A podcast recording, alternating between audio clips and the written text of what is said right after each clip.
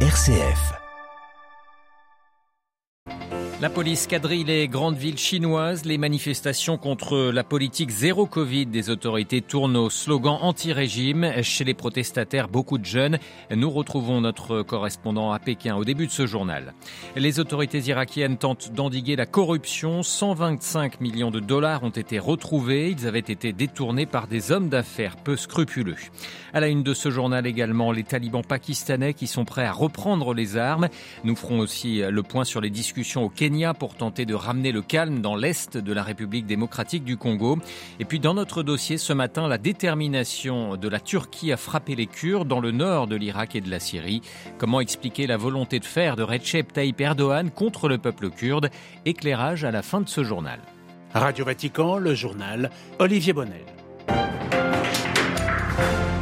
Bonjour. En Chine, d'impressionnants déploiements de police ont lieu un peu partout dans le pays euh, pour tenter de mettre un terme aux manifestations qui durent déjà depuis plusieurs jours. Manifestations contre les mesures de confinement liées au Covid et pour plus de liberté dans le pays. C'est notamment le cas à Shanghai, la capitale économique. La contestation qui va bien au-delà des restrictions sanitaires. Elle vise désormais la nature même du pouvoir chinois. À Pékin, Stéphane Pambrin. Des policiers déployés à tous les carrefours pour empêcher la foule de rejoindre les lieux des manifestations, des contrôles d'identité avec ordre d'effacer toutes les vidéos des téléphones portables, ce qui ne plaît pas à ces deux jeunes femmes qui tentent de s'y opposer mais doivent finalement s'exécuter. À Shanghai, comme à Pékin, Rangzhou, Canton ou Wuhan, des renforts de police impressionnants ont été déployés pour empêcher toute nouvelle manifestation de ces milliers de jeunes qui appellent à la levée des confinements et à plus de démocratie. Plusieurs étudiants ont été arrêtés et seule réponse pour l'instant du gouvernement, celle de Zhao Lijian, porte-parole du ministère chinois des Affaires étrangères. Nous pensons que sous la direction du Parti communiste chinois et avec le soutien du peuple, notre combat contre le Covid-19 sera une réussite. En clair, pas question de revenir sur la politique zéro Covid malgré les manifestations et malgré le coût économique considérable. Un jeune Chinois sur cinq est au chômage. À Pékin, Stéphane Pambrin pour Radio Vatican. Et la Chine qui annonce à l'instant qu'elle accélérera la vaccination anti-Covid des personnes âgées. Ces manifestations en Chine sont étroitement surveillées par la police, on l'a entendu, via notamment le traçage des téléphones. Dans certaines villes, la police fait retirer aux jeunes leurs téléphones, leur demandant de désinstaller les applications occidentales. Ce mouvement de contestation en Chine et l'aspiration à la liberté sont regardés dans le monde entier par les Nations Unies, notamment le Haut Commissariat de l'ONU aux droits de l'homme a appelé les autorités chinoises à répondre aux manifestations conformément aux lois et normes internationales relatives aux droits humains. Une visite d'État à Washington pour Emmanuel Macron. Le président français est attendu euh, aux États-Unis ce mardi soir. Il y passera trois jours. C'est la première visite d'État depuis l'arrivée de Joe Biden à la Maison-Blanche il y a bientôt deux ans. La deuxième pour Emmanuel Macron qui avait rencontré Donald Trump en avril 2018. Parmi les dossiers sur la table, le soutien à l'Ukraine, mais aussi les questions commerciales. Pareil qui s'inquiète notamment du protectionnisme américain. Une saisie spectaculaire en Irak. Plusieurs millions de dollars ont été récupérés par le gouvernement. Ils font partie de fonds détournés par des entrepreneurs ou administrations. Au total, plus de 2 milliards et demi de dollars avaient été volés. Un épisode qui témoigne de la corruption encore très forte dans le pays. C'est entouré de piles de billets de banque que le tout nouveau Premier ministre irakien Mohamed Shia al-Soudani est apparu cette semaine à la télévision. Il a annoncé que 125 millions de dollars sur les 2,5 milliards frauduleusement retirés d'un compte bancaire du fisc venaient d'être retrouvés. Ces 2 milliards et demi avaient été prélevés entre 2021 et août 2022 via 247 chèques encaissés par cinq entreprises. Leurs propriétaires, pour la plupart en fuite, sont sur le coup d'un mandat d'arrêt. Nourzouer Jassem, l'homme d'affaires qui a rendu une partie de l'argent, avait été arrêté fin octobre à l'aéroport de Bagdad alors qu'il s'apprêtait à quitter le pays à bord d'un jet privé. L'homme a été remis en liberté sous caution pour permettre la restitution du reste de l'argent. Hommes d'affaires, responsables du fisc et membres d'organismes de contrôle public sont mouillés dans cette affaire. Le Premier ministre a demandé à ce que toute personne impliquée se rende. Dans le classement de l'ONG Transparency International, l'Irak pointe à la 157e place sur 180 des pays les plus corrompus. À Bagdad, Anne-Sophie Lemauve pour Radio Vatican. L'Iran est toujours secoué par les manifestations. Ce mardi, un commandant des gardiens de la révolution a admis que la répression avait causé la mort d'au moins 300 personnes dans le pays depuis le début de la révolte il y a un peu plus de deux mois. L'Iran sur lequel existe un effet Coupe du Monde. Plus de 700 prisonniers ont retrouvé la liberté en Iran après la victoire de son équipe contre le pays de Galles au Qatar. C'est ce qu'a annoncé hier l'agence de l'autorité judiciaire Mizan Online. Trois Palestiniens tués cette nuit en Cisjordanie suite à de nouveaux heurts avec les forces de sécurité israéliennes. Le premier a succombé après avoir été blessé par balle à la tête. Euh, ça s'est passé à Beit Omar, près de Hébron. Les deux autres, euh, deux frères, ont été tués par des tirs israéliens à Kafr Ein, près de Ramallah, euh, siège de l'autorité palestinienne. Au Pakistan, le mouvement des talibans pakistanais a annoncé hier la fin de la trêve avec le gouvernement. L'organisation terroriste très proche des talibans afghans pourrait donc reprendre sa campagne d'attentats, un scénario qui devrait refroidir les relations entre Kaboul et Islamabad. Les talibans pakistanais séjournent en majorité en Afghanistan avec l'appui du régime islamiste. Les précisions de notre correspondant régional Emmanuel Derville. Les pourparlers entre les talibans pakistanais et Islamabad étaient gelés depuis des mois. Les affrontements entre les insurgés et l'armée s'étaient également multipliés dans le nord-ouest du pays, près de la frontière afghane. La fin de la trêve n'a donc rien de surprenant. Les talibans pakistanais promettent des attentats dans tout le pays, signe de la confiance qui règne au sein de l'organisation. En effet, le groupe qui veut renverser la démocratie parlementaire et instaurer une théocratie au Pakistan profite de ses bases arrières en Afghanistan afin de préparer ses opérations. Ces derniers temps, les talibans pakistanais ont intensifié les extorsions dans le nord du Pakistan pour financer leurs activités.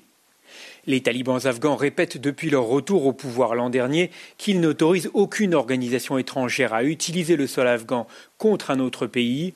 L'annonce des talibans pakistanais démontre au contraire que Kaboul protège toujours des groupes djihadistes. New Delhi, Emmanuel Derville pour Radio Vatican. Dans l'actualité africaine, cette nouvelle session de dialogue intercongolais qui a débuté hier à Nairobi, des représentants des groupes armés, de la société civile et une délégation du gouvernement congolais vont échanger jusqu'à samedi prochain autour de la situation sécuritaire toujours très tendue dans l'est de la République démocratique du Congo. Après des premiers échanges en avril dans la capitale kenyane, le dialogue se fait toutefois sans le mouvement rebelle du M23 qui n'a pas été convié, mais que les présidents Paul Kagame et Félix Tshisekedi, présents virtuellement, n'ont pas pu s'empêcher d'évoquer lors de la cérémonie d'ouverture. La correspondance à Nairobi d'Alban Tiroir. Félix Tshisekedi a été ferme. Pour lui, pas question, je cite, de céder au chantage du groupe rebelle et le M23 doit adhérer aux conditions citées dans le communiqué final du mini-sommet de Luanda. Il les a rappelées. La cessation des hostilités, le retour sur leur position de novembre 2021 et l'intégration dans le programme des DRCS. C'est donc à ces seules conditions qu'ils intégreront ces consultations dans le cadre du processus de Nairobi comme tous les autres groupes. Félix Tshisekedi a aussi qualifié les rebelles du M23 de terroristes sous manipulation étrangère. Kinshasa accusant Kigali de soutenir le groupe armé. Le président rwandais Paul Kagame, tout en saluant les efforts diplomatiques régionaux, a de son côté évoqué la résurgence d'un groupe armé sans le nommer. La résurgence récente d'un groupe armé parmi d'autres a reçu beaucoup d'attention mondialement et s'ajoute à d'autres défis politiques et sécuritaires non résolus. Le cadre actuel que les chefs de la région ont mis au point et les discussions prises au sommet de la semaine dernière à Luanda représente une réelle opportunité pour trouver une solution durable. Il est donc dans notre intérêt commun de garder ce cap et de ne pas laisser la situation devenir un problème pérenne. Le président de la RDC a évoqué environ 200 participants réunis dans la capitale kenyane, mais aucune liste n'a été rendue publique. Nairobi, Alban Tiroir pour Radio Vatican. Au Cameroun, le bilan s'est alourdi après l'effondrement dimanche dernier d'une colline dans le sud de la capitale Yaoundé. On dénombre désormais 14 morts. Les victimes étaient rassemblées sous des tentes pour une cérémonie de funérailles.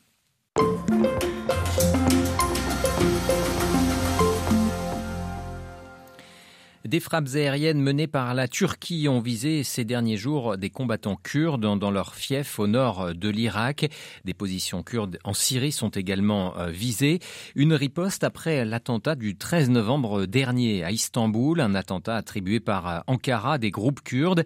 Des centaines de cibles ont été ainsi visées depuis une série de raids aériens suivis euh, depuis par des tirs d'artillerie contre des positions du Parti des travailleurs du Kurdistan, le PKK, et les YPG les unités de protection du peuple.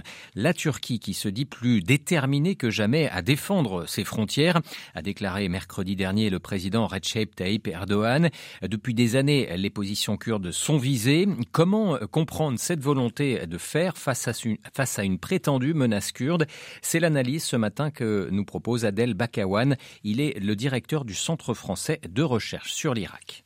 La raison principale, c'est que au mois de juin de l'année prochaine, c'est l'échéance électorale en Turquie. Le président Erdogan est candidat et il n'a jamais été aussi fragile et fragilisé au sein de son parti politique AKP, au sein de sa base euh, sociale conservatrice, mais aussi dans les rapports de force avec ses concurrents.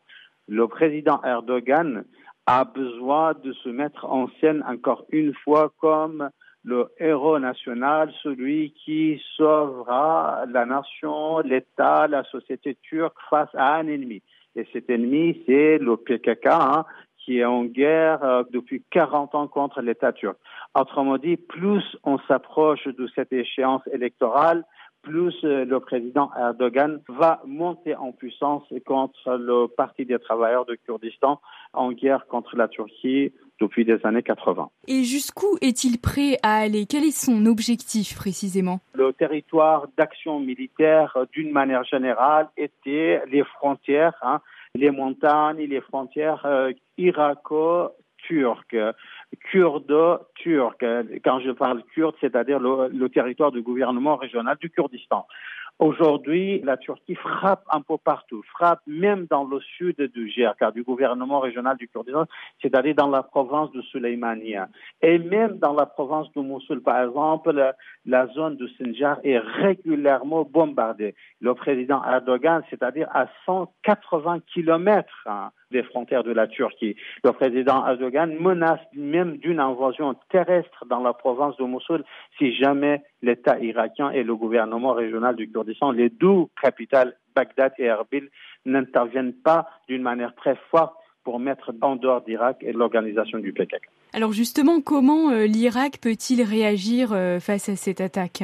L'Irak est un État fragile et le pays est fracturé confessionnellement entre les chiites et les sunnites, ethniquement entre les arabes et les kurdes, et même à l'intérieur de chaque communauté, par exemple la grande communauté chiite, entre les pro-iraniens et les nationalistes irakiens, à l'intérieur de la communauté kurde, entre le PDK de Barzani et l'UPK de Talabani, l'UPK proche d'Iran, le PDK proche de la Turquie, à l'intérieur de la communauté sunnite, entre les pro-turcs et les pro-saoudiens. Autrement dit, le pays est tellement fracturé et tellement fragile à toutes les échelles économiques, sécuritaires, politiques, sociétales malheureusement, l'Irak n'est pas en situation de répliquer ou de donner une réponse positive à la Turquie. Mais là, il semble qu'on ait les ingrédients pour que la situation dégénère. Euh, comment éviter cela? Il faut que la communauté internationale, il faut que les pays du système régional, euh, les pays du Golfe, mais aussi les élites irakiennes hein, disposent une volonté pour sortir de cette difficulté, de cette crise, de cette grande conflictualité, à savoir convaincre par exemple le PKK qui est un mouvement armé, ou bien sous des armes, ou bien quitte le territoire irakien. Sinon, bien évidemment, proposer le statut réfugié politique au cadre dirigeant du PKK à l'intérieur de l'Irak, mais arrêter bien évidemment des bases militaires. Mais le PKK n'est pas le seul qui a des bases militaires. La Turquie aussi se permet, en tant qu'État souverain,